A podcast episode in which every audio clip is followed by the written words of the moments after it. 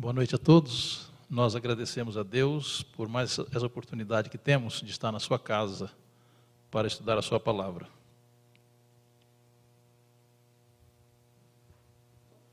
Os irmãos já perceberam que quando a gente lê um verso isolado e não conhece o contexto do, do assunto, a gente pode chegar a alguma conclusão equivocada, né? Já perceberam isso? Por exemplo, quando nós lemos 1 Coríntios 7, irmãos quiserem abrir a Bíblia. Então, 1 Coríntios 7, se lembra do versículo 1 e paramos por aí, como é que os irmãos vão ficar? Por exemplo, aqui diz assim: quanto ao que me escreveste, é bom que o homem não toque em mulher. Paramos aqui. O que, que os irmãos entenderam? Para ninguém casar, não é isso mesmo? Então nós precisamos, irmão, conhecer o, o texto completo. Por isso que eu gosto desse tipo de estudo, que a gente lê o, o capítulo, o que é que o apóstolo Paulo queria dizer, né? Vamos aqui ao, ao verso de hoje, ao capítulo de hoje, né? que é Romanos 14. Acolhei ao que é débil na fé, não porém para discutir opiniões. Um crê que de tudo pode comer, mas o débil come legumes. O que os irmãos entenderam aí? Interessante que aqueles que são inimigos da nossa fé, dizem assim, está vendo aí, ó, quem, quem é vegetariano é fraco. Quem não é vegetariano pode comer de tudo, né? Um crê que de tudo pode comer, mas o débil come legumes. Ficou claro o assunto? Se eu falasse, bem, irmão, já vamos parar por aqui, que já terminamos o nosso estudo, né? Eu creio que os irmãos iam um pouquinho confusos para casa, né? Então, irmãos, vamos orar para que o Espírito de Deus nos, nos dirija, que possamos ter uma compreensão da mensagem dessa noite.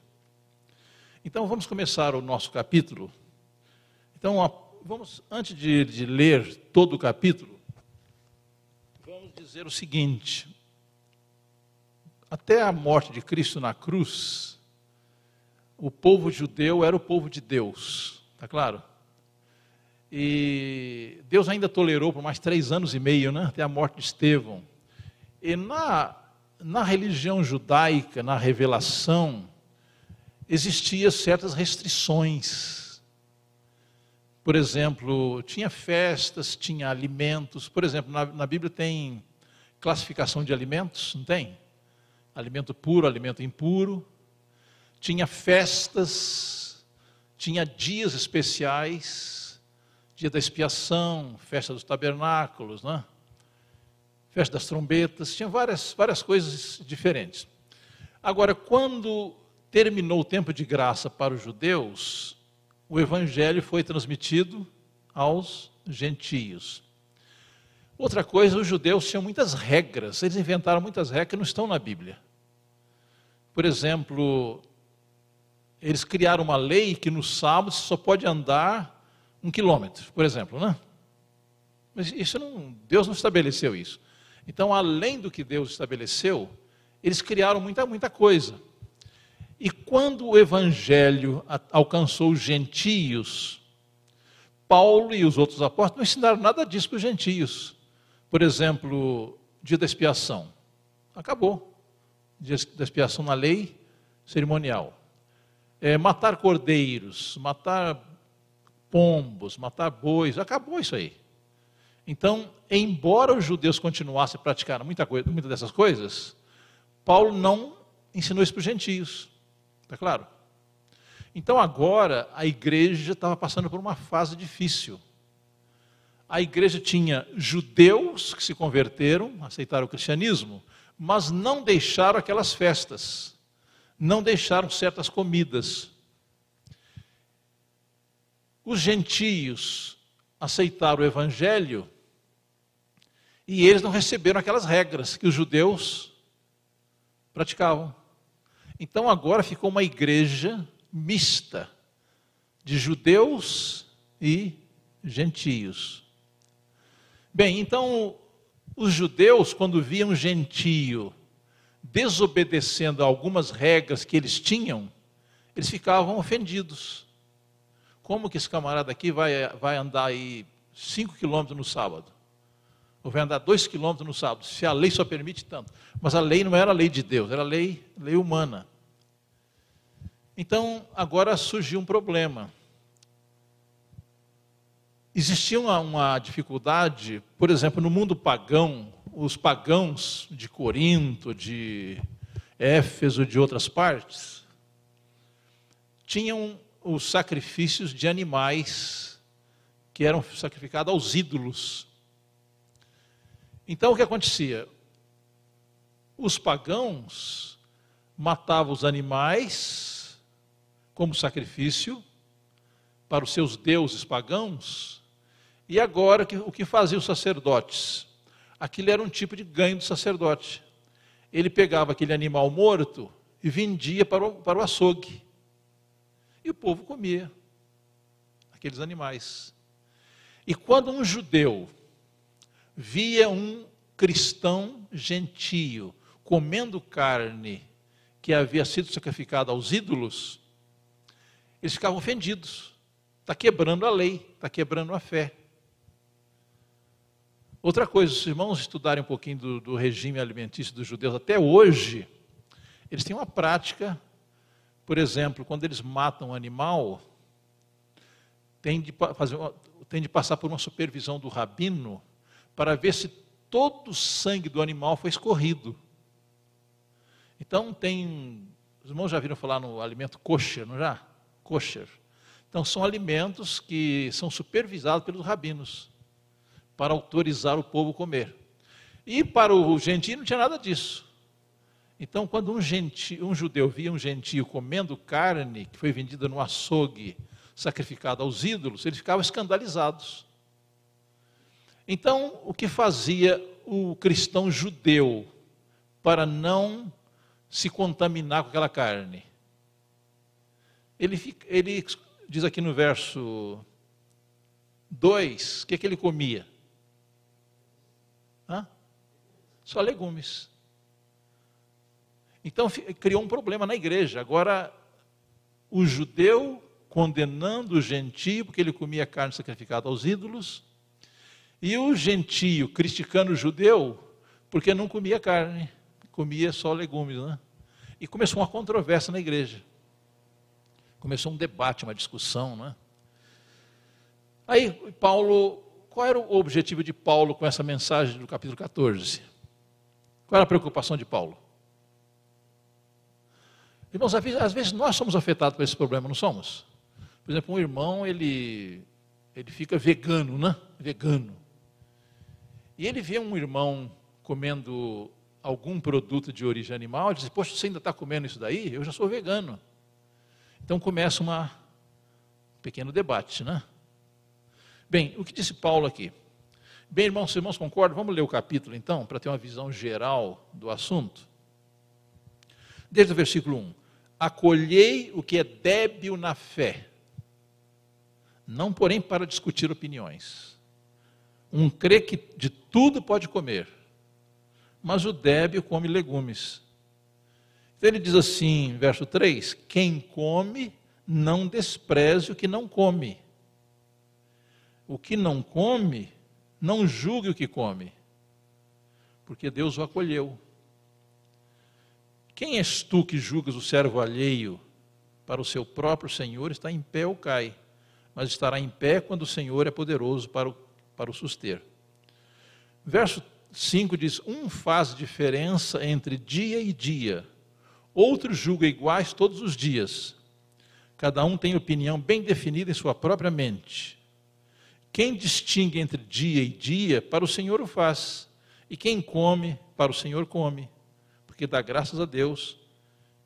E quem não come, para o Senhor não come, e dá graça. Verso 7: Porque nenhum de nós vive para si mesmo, nem morre para si. Porque se vivemos para o Senhor, vivemos, se morremos, para o Senhor morremos. Quer, pois, vivamos ou morramos, somos do Senhor. Foi precisamente para esse fim que Cristo morreu ressurgiu, para ser Senhor tanto de mortos como de vivos. Tu, porém, por que julgas teu irmão? E tu, por que desprezas o teu? Pois todos compareceremos perante o tribunal de Deus, como está escrito. Por minha vida, diz o Senhor, diante de mim se dobrará todo joelho e toda língua dará louvores a Deus. Assim, pois, cada um de nós dará contas de si mesmo a Deus. A partir do verso 13, não nos julguemos mais uns aos outros. Pelo contrário, tomai o propósito de não pôr de tropeço ou escândalo ao vosso irmão. Eu sei, estou persuadido no Senhor no Senhor Jesus de que nenhuma coisa é de si mesma impura, salvo para aquele que assim a considera. Para esse é impura. Se por causa da comida o teu irmão se entristece, já não anda segundo o amor fraternal. Por causa da tua comida, não faças perecer aquele a favor de quem Cristo morreu. Não seja, pois, vituperado o vosso bem, porque o reino de Deus não é comida nem bebida mas justiça e paz e alegria no Espírito Santo. Aquele que deste modo serve a Cristo é agradável a Deus e aprovado pelos homens. Assim, pois, sigamos, seguimos as coisas da paz e também da edificação de uns para com os outros. Não destruas a obra de Deus por causa da comida. Todas as coisas, na verdade, são limpas, mas é mal para o homem o comer com escândalo é bom não comer carne, nem beber vinho, nem fazer qualquer coisa com que o teu irmão venha a tropeçar, ou se ofender, ou se enfraquecer. A fé que tens, tenha para ti, para ti mesmo, perante Deus. Bem-aventurado é aquele que não se condena naquilo que aprova, mas aquele que tem dúvidas é condenado, se comer, porque o que faz não provém de fé, e tudo que não provém da fé é pecado. Bem, irmãos, aqui temos bastante coisa a considerar nesta noite. Então, qual é a primeira mensagem de Paulo no versículo 3? Qual era o problema? Os gentios comiam carne sacrificada aos ídolos. Os judeus não comiam. Então, qual foi o conselho de Paulo? Quem come, não condene quem não come. Quem não come, não condene quem come. Qual é o princípio que está aqui? Tolerância, respeito à consciência do outro. Irmão, nós somos tentados a isso aqui, né? Então, se eu alcancei uma vitória em algum ponto da minha fé, eu sou tentado a querer que todo mundo faça o que eu estou fazendo. Isso é falta de tolerância, é falta de respeito. Então, o primeiro ponto aqui, Paulo diz: quem come não despreze o que não come. E, e o que não come, não julgue o que come, porque Deus o acolheu. Esse julgar aqui, nós já mencionamos em outros capítulos, quer dizer criticar. Nós não temos direito a criticando o outro porque não faz exatamente o que eu faço. Aqui não está falando, irmão, de princípio da verdade que eram negligenciados, não. Está falando de práticas de gentios e judeus que eram diferentes. Embora o gentio havia aprendido a, a crer em Jesus e guardar os mandamentos, muitas regras do, do judeu não eram obedecidas pelo gentio. Isso criava ciúmes, criava crítica. Verso 4: Quem és tu que julga o servo alheio? Para o seu próprio Senhor está de pé ou cai, mas estará em pé, porque o Senhor é poderoso para o suster. Então, quantas classes Deus, Deus sustém e protege? A que come e a que não come? As duas. Então os dois estavam, eram aceitos por Deus. Tanto que comia carne sacrificada aos ídolos, como não. Mas Paulo ele trabalha aqui para levar a igreja a uma harmonia. Agora ele toca aqui no outro ponto, verso 5. Um faz diferença entre dia e dia. O outro julga iguais todos os dias. Aqui, irmão, não está falando do sábado do quarto mandamento, está falando de dias cerimoniais que os judeus praticavam. Né? Então tinha a Páscoa. Para o cristão, o que aconteceu? A Páscoa terminou e aí começou a Santa Ceia. Mas os judeus ainda praticavam a Páscoa. Tinha o dia da expiação. Para nós que cremos no Evangelho, aquele dia da expiação cerimonial acabou. Temos o dia da expiação real, agora, que é esse período que nós estamos vivendo. Então aqui não é questão de sábado e outros dias, é questão de dias cerimoniais. Então, para o gentio, domingo, segunda, terça, quarta, quinta, sexta, era tudo, tudo igual. Então não tinha nada de dia da Páscoa, dia da expiação, festa dos tabernáculos, isso tudo acabou. Mas os judeus continuavam praticando. Então, Paulo diz assim: um faz diferença entre dia e dia, o outro julga iguais todos os dias. Cada um tem opinião bem definida em sua própria mente. Então, Paulo está insistindo aqui, irmãos, na responsabilidade e na liberdade individual. Irmãos, eu quero dizer para vocês que não é fácil respeitar a liberdade dos outros. Às vezes até, até nós queremos acertar, né? Por exemplo, vocês se lembram quando, quando Nabucodonosor, ele teve aquela visão da, da árvore, teve, depois teve a visão dos animais, depois ele teve aquela visão, o problema do, da, da estátua, né? Primeiro, ele ameaçou queimar quem não se ajoelhasse perante a estátua, né? Quando os, os, os companheiros de Daniel foram livrados da, da fornalha, qual foi o decreto de Nabucodonosor agora? Olha, quem não adorar o Deus de Daniel vai ser destruído. Está certo isso? Quer dizer que ele, ele não entendia esse negócio de liberdade religiosa, nem liberdade de consciência. E eu quero dizer, irmãos, que nós também não entendemos muito bem isso não. Estamos aprendendo, né?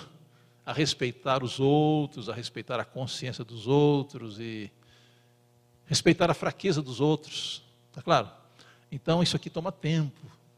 Mais comunhão com Deus, mais estudo da palavra, etc. Né?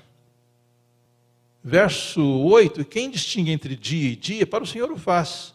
E quem come, para o Senhor come, porque dá graças a Deus. Quem não come, para o Senhor não come e dá graça. Ele continua tocando o assunto da comida aqui, né? Então, quem come e dá graças a Deus, tudo bem.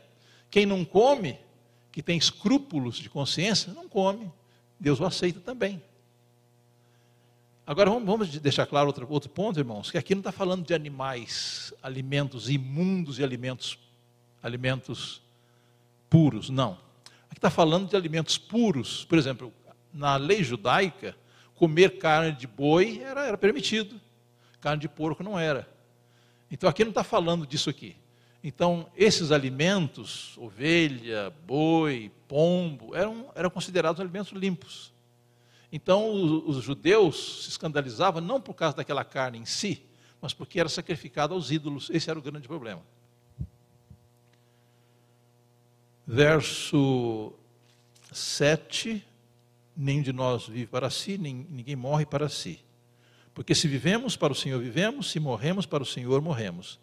Quer, pois, vivamos ou morramos, somos do Senhor. Está claro esse ponto, né? Nós pertencemos a Deus, se estamos vivos ou se morremos. A nossa vida está garantida com Deus. Verso 9: Foi precisamente para esse fim que Cristo morreu e ressurgiu, para ser Senhor tanto de mortos como de vivos. E tu, tu, porém, por que julgas teu irmão? Irmãos, aqui é um. Paulo está tocando um ponto muito delicado. Quem é o nosso juiz? Deus. Né? Deus é nosso juiz. Quando eu estou tentando julgar o meu irmão, tô, o que, que eu estou fazendo? Irmãos, eu estou tomando o lugar de Deus. Isso é grave. Então eu não tenho direito de julgar, de criticar, de condenar ninguém. Não quer dizer que alguém cometeu um pecado grave e não deve ser tratado o caso dele, não é isso. Mas é essas coisas que nós estamos vendo aqui. Julgar o comportamento que não está de acordo com a minha regra, não está de acordo com, com o meu ponto de vista. Está claro? Então aqui diz: por que julga teu irmão? E tu por que desprezas o teu? Pois todos compareceremos perante o tribunal de Deus. Então o que está dizendo Paulo aqui? Quem é, quem é que é o juiz realmente? O juiz é Deus. Eu não posso me arrogar o lugar de juiz para criticar, para condenar, para julgar o meu irmão. Está claro? Verso 11, como está escrito: Por minha vida, diz o Senhor, diante de mim se dobrará todo o joelho e toda língua dará louvores a Deus. Verso 12: Assim, pois, cada um de nós dará conta de si mesmo a Deus.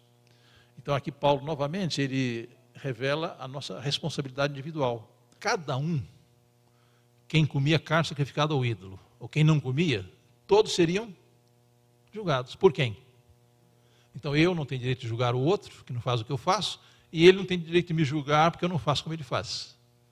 Aqui fala do respeito individual e de que cada um vai dar conta de si mesmo a Deus. Verso 13. Não nos julguemos mais uns aos outros, pelo contrário, tomai o propósito de não pôr de tropeço ou escândalo ao vosso irmão. Aqui agora Paulo já atinge o outro, a outra classe, a classe dos gentios.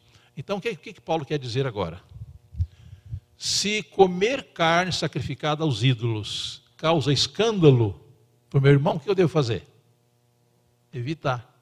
Paulo não está dizendo que é proibido. Ele está dizendo o seguinte: olha, por amor à paz, por amor à harmonia, para evitar escândalo do irmão, então eu não, não como, não como essas carnes sacrificadas aos ídolos. Ele falou em outra parte: olha, o ídolo não vale nada o ídolo nada é. Mas se o que eu faço causa problema na consciência do outro, então, por amor do mais fraco, o que, que eu devo fazer? Percebe, irmãos, a, a sabedoria divina de Paulo, né? Ele repreende as duas classes aqui. Primeiro diz que ninguém, um deve julgar o outro. Depois diz que um não deve condenar o outro. E diz que cada um deve fazer a sua parte para alcançar harmonia, viver em paz. Verso 14: Eu sei, estou persuadido no Senhor, de que nenhuma coisa de si mesmo é impura. Aqui não está falando de alimentos impuros da Bíblia. Então, mas para o judeu, aquela carne sacrificada aos ídolos era impura. Mas Paulo disse: não, não é. É impuro para quem? Para quem pensa que tem impureza na cabeça. Então, aquele que julga, né? É, para ele é impuro, porque ele pensa que é. Ele vai chegar mais, mais longe. Se aquele que acha que o alimento oferecido aos ídolos é impuro e come, ele está sacrificando a consciência. Ele não está sendo honesto com a própria consciência. Então ele diz assim: Eu sei, estou persuadido no Senhor, de que nenhuma coisa é de si mesma impura, salvo para aquele que assim a considera. Para esse é impura. Então, para quem tinha convicção que aquele alimento sacrificado aos ídolos era impuro, para ele era impuro. Porque na mente dele era, era impuro. Agora, verso 15, ele volta a advertir a classe que, que comia carne impura, né? carne dos ídolos. Né? Se por causa da comida o teu irmão se entristece, já não anda segundo o amor fraternal por causa da tua comida, não faça perecer aquele a favor de quem Cristo morreu. Percebe, irmãos, a, a, o equilíbrio do apóstolo, né? Inspirado por Deus, ele atinge as duas classes. Fala, olha, aquele que, que come, está causando escândalo, o que, que é melhor fazer? Não comer. Assim, se, se o que você come está causando tropeço ao seu irmão, então você já não está ajudando, está atrapalhando. Então, evite comer. Então, ao mesmo tempo que ele não condena quem come, nem elogia quem não come, ele adverte os dois para que cheguem a um acordo, né? 16. Não seja, pois, vituperado o vosso bem. Agora, irmãos, outro ponto importante. O reino de Deus, verso 17, não é comida nem bebida. Irmão, será que eu vou, eu vou para o céu porque eu sou vegetariano? A obediência aos princípios não é garantia do céu para ninguém. Nós obedecemos aos princípios porque precisamos andar na luz.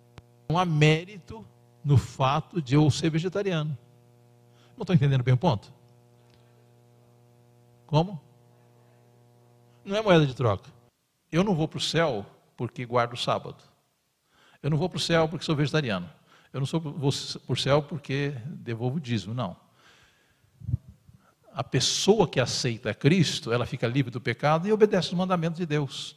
Então a nossa obediência é necessária. É necessária e é fruto da graça, é fruto da fé. Mas nada disso é meritório. Quer dizer que eu não vou. Alguém vai dizer, não, eu vou.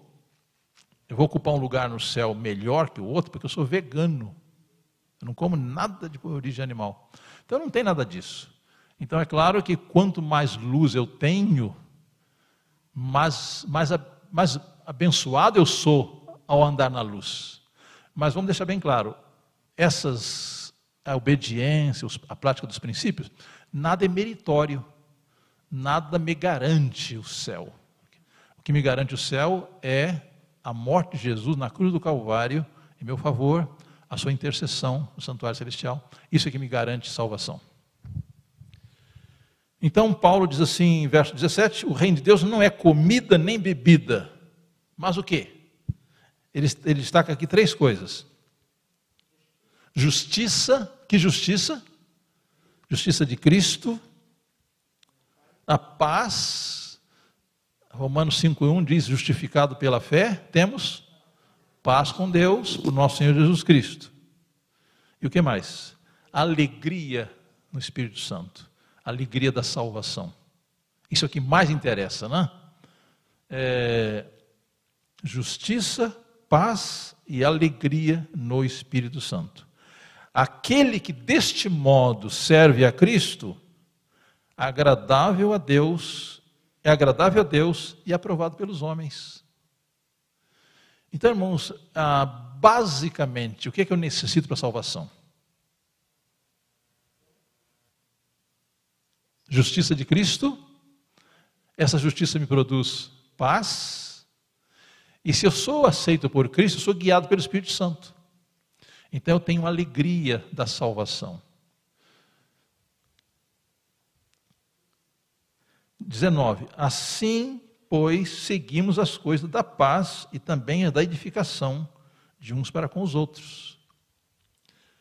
Verso 20: Não destruas a obra de Deus por causa da comida Paulo volta ao ponto da comida de novo, né? Olha, gente, não vai. Se comer carne sacrificada aos ídolos está causando escândalo, qual o conselho dele?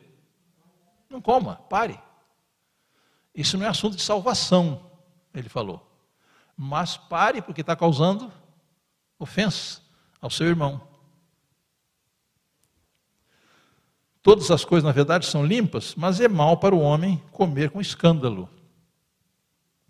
Agora o verso 21, ele diz: É bom não comer carne, nem beber vinho, nem fazer qualquer coisa com que o teu irmão venha tropeçar, ou se ofender, ou se enfraquecer. Bem, irmão, será que Paulo está dando aqui uma aula de vegetarianismo? O que vocês acham? Não. Está dizendo: olha só, a carne causa escândalo, larga. O vinho causa escândalo, largue. E ele diz assim: e não fazer, nem fazer qualquer coisa, aqui ele conclui o verso, né? Com que teu irmão venha tropeçar. Então o que, que eu devo evitar? Qualquer coisa que cause escândalo para o outro. Está claro? Verso 22, a fé que tens, tenha para ti mesmo, perante Deus. Bem-aventurado é aquele que não se condena naquilo que aprova. Bem, aqui ele volta ao caso da consciência. Irmão, se eu sei que uma coisa, na minha consciência, eu sei que aquela coisa não está bem, eu faço, o que eu estou fazendo? Estou pecando, que eu estou violando minha consciência que eu tenho consciência que aquilo não faz bem, mas eu uso. Eu tenho consciência que aquilo ali é prejudicial, mas eu uso. Então, na minha consciência, eu creio que é prejudicial, mas eu pratico. Então, ele diz assim: bem-aventurado aquele que não se condena naquilo que aprova. Mas aquele que tem dúvidas é condenado se comer. Então, vamos ao caso do judeu. Ele cria que comer carne sacrificada aos ídolos era pecado. Então, se ele comesse, era pecado. Ele estava pecando. porque não faz, porque o que faz não provém de fé. Agora, irmãos, esse versículo último, a última parte, esse aqui daria um estudo completo. Observe. Tudo que não provém de fé é pecado. Então, irmãos, qualquer coisa que eu faça, que eu creia que Deus não aprova, é pecado. Está claro? Então, se na minha consciência eu sei que isso aqui Deus não aprova e eu faço, talvez para fazer média com alguém, para para ganhar uma amizade, para ser social, né? Se eu faço uma coisa que eu creio que está errada, é pecado. E o apóstolo Tiago diz: aquele que sabe fazer o bem e não faz, comete pecado. Bem, irmãos, esse, então esse é o contexto, esse é o ambiente que havia entre judeus e gentios. De fato, a igreja enfrentou muita crise por isto, porque os judeus que aceitavam a Cristo, eles continuavam praticando circuncisão e outras coisas cerimoniais e queriam impor aos gentios fazer o mesmo. E Paulo deixou claro que não. Bem, irmãos, eu gostaria de ler aqui mais uns, uns dois parágrafos do Espírito de Profecia para a nossa meditação antes de nós terminarmos. Isso aqui está no livro Desejado, página 505. Em questões de consciência, a alma deve ser deixada livre. Ninguém deve controlar o espírito de outro, julgar por outro ou prescrever-lhe o dever. Deus dá a toda alma liberdade de pensar e seguir suas próprias convicções. Ninguém tem o direito de imergir sua individualidade na de outro. Irmãos, isso aqui é fácil de a gente ler assim, mas olha, praticar isso daqui precisamos da graça de Deus. Que a nossa tendência é julgar os outros que não fazem exatamente como nós fazemos. Vamos a outro ponto. Esse aqui também é muito importante. Todas as relações sociais exigem o exercício do domínio próprio, tolerância e simpatia diferimos tanto uns dos outros em disposições, hábitos e educação que variam entre si nossas maneiras de ver as coisas. Julgamos diferentemente. Nossa compreensão da verdade, nossas ideias em relação à conduta de vida não são idênticas sob todos os pontos de vista. Não há duas pessoas cuja experiência seja igual em cada particular.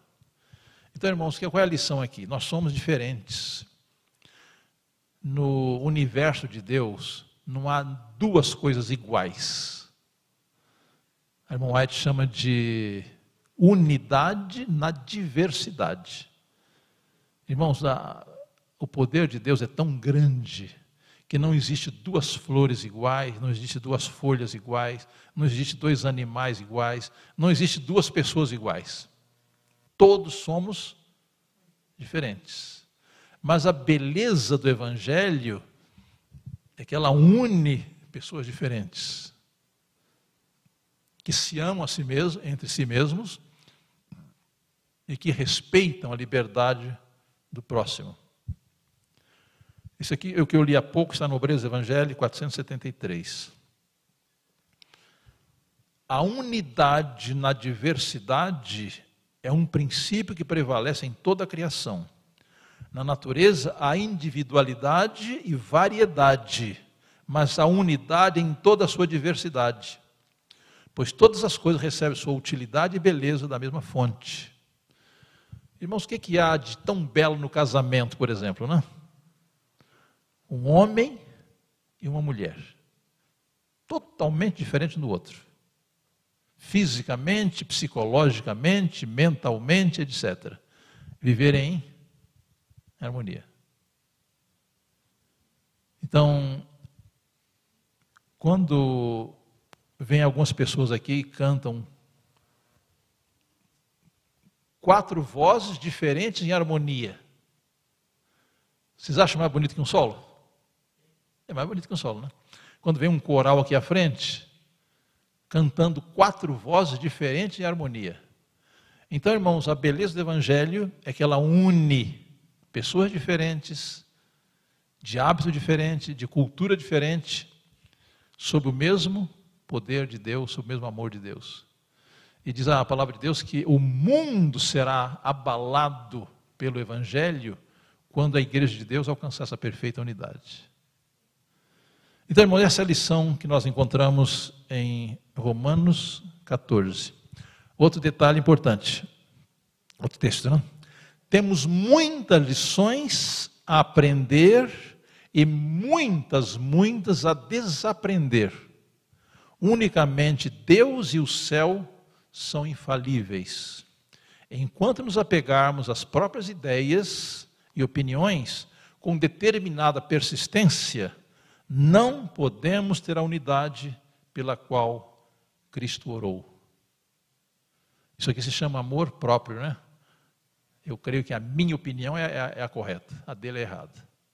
Então, enquanto ficarmos com essa, com essa ideia, diz assim: a unidade com Cristo estabelece um vínculo de unidade de uns para com os outros.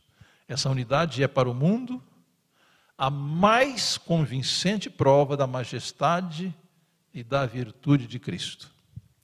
É um, um, um teólogo na Idade Média, ele escreveu uma frase que é muito bonita. Ele diz assim: nas coisas essenciais devemos ter unidade. Nas não essenciais, devemos ter liberdade. E em todas as coisas, caridade.